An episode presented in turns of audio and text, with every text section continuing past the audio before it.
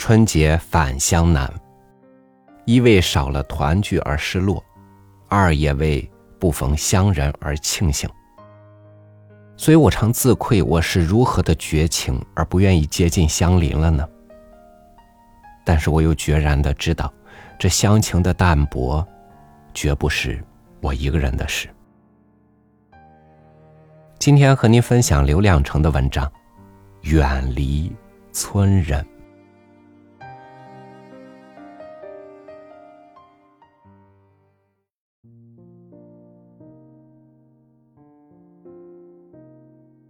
我每天的事，早晨起来望一眼麦垛，总共五大垛，一溜排开。整个白天可以不用管它们。到了下午，天黑之前，再朝四野里望一望，看有无可疑的东西朝这边移动。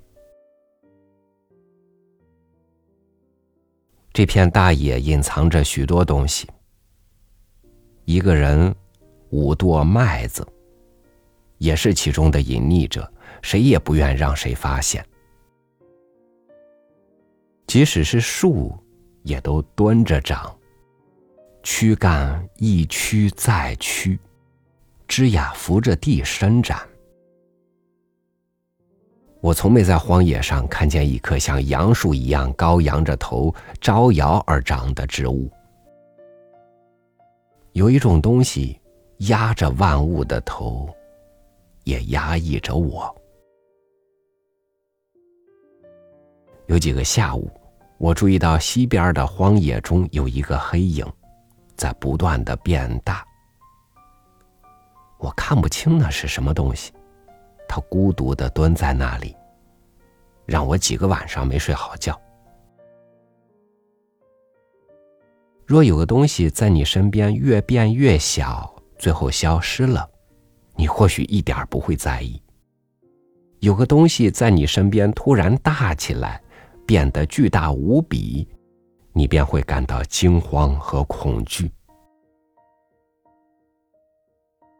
早晨天刚亮，我便爬起来，看见那个黑影儿又长大了一些。再看麦垛，似乎一夜间矮了许多。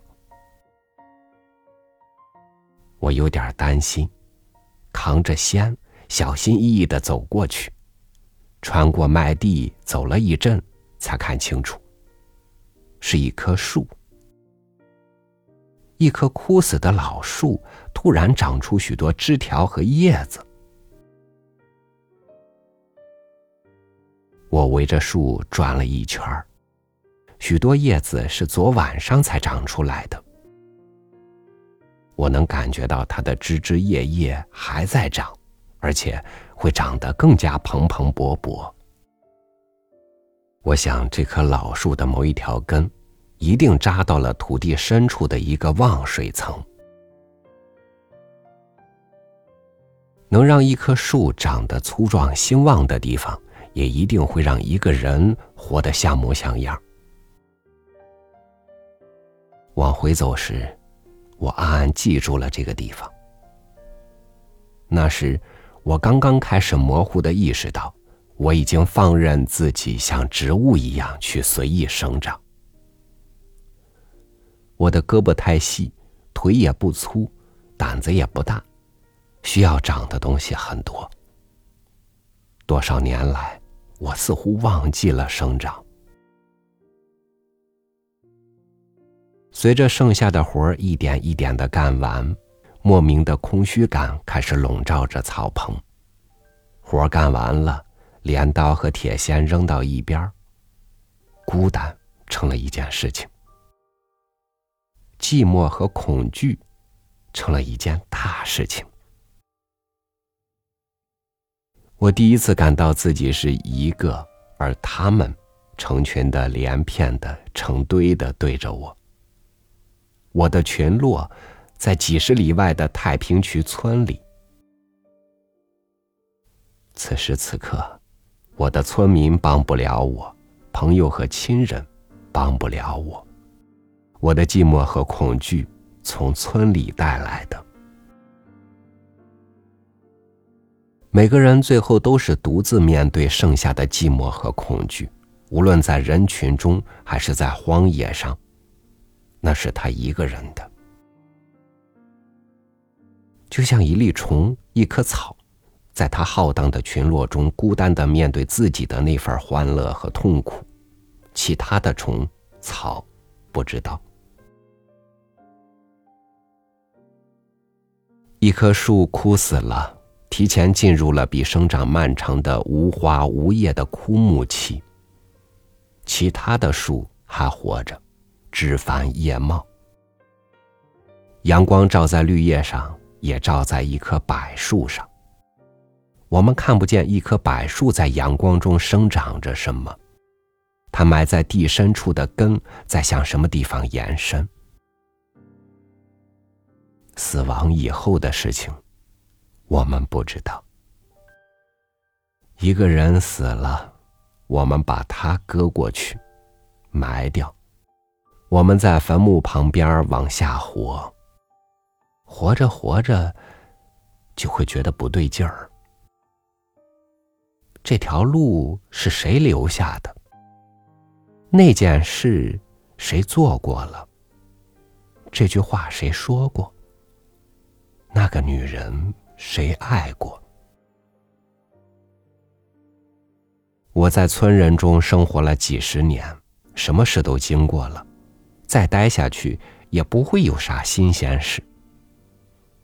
剩下的几十年，我想在花草中度过，在虫鸟水土中度过。我不知道这样行不行，或许村里人会把我喊回去，让我娶个女人，生养孩子，让我翻地，种下一年的麦子。他们不会让我闲下来，他们必做的事情，也必然是我的事情。他们不会知道，在我心中，这些事情早就结束了。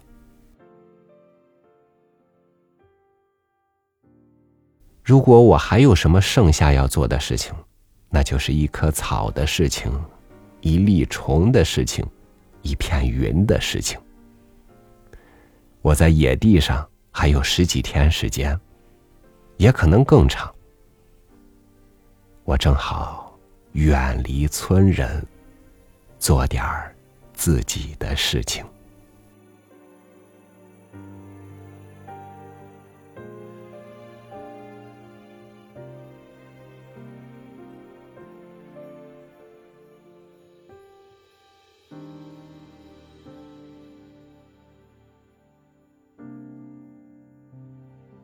我们不舍的是那片屋舍和田野。还有记忆里的故事和血液滚烫的亲人。同时，我们也伤感于相熟的人在时间里已经冷却了热情。人们都各有自己的活法，各有自己的心事，没有谁会在原地一直等。如果有一场等待，那或许要等到时间在我们的意识里不再色彩斑斓的时候，那时候。我们才愿意去迫不及待的迎接一场重逢。感谢您收听我的分享，我是超宇，祝您晚安，明天见。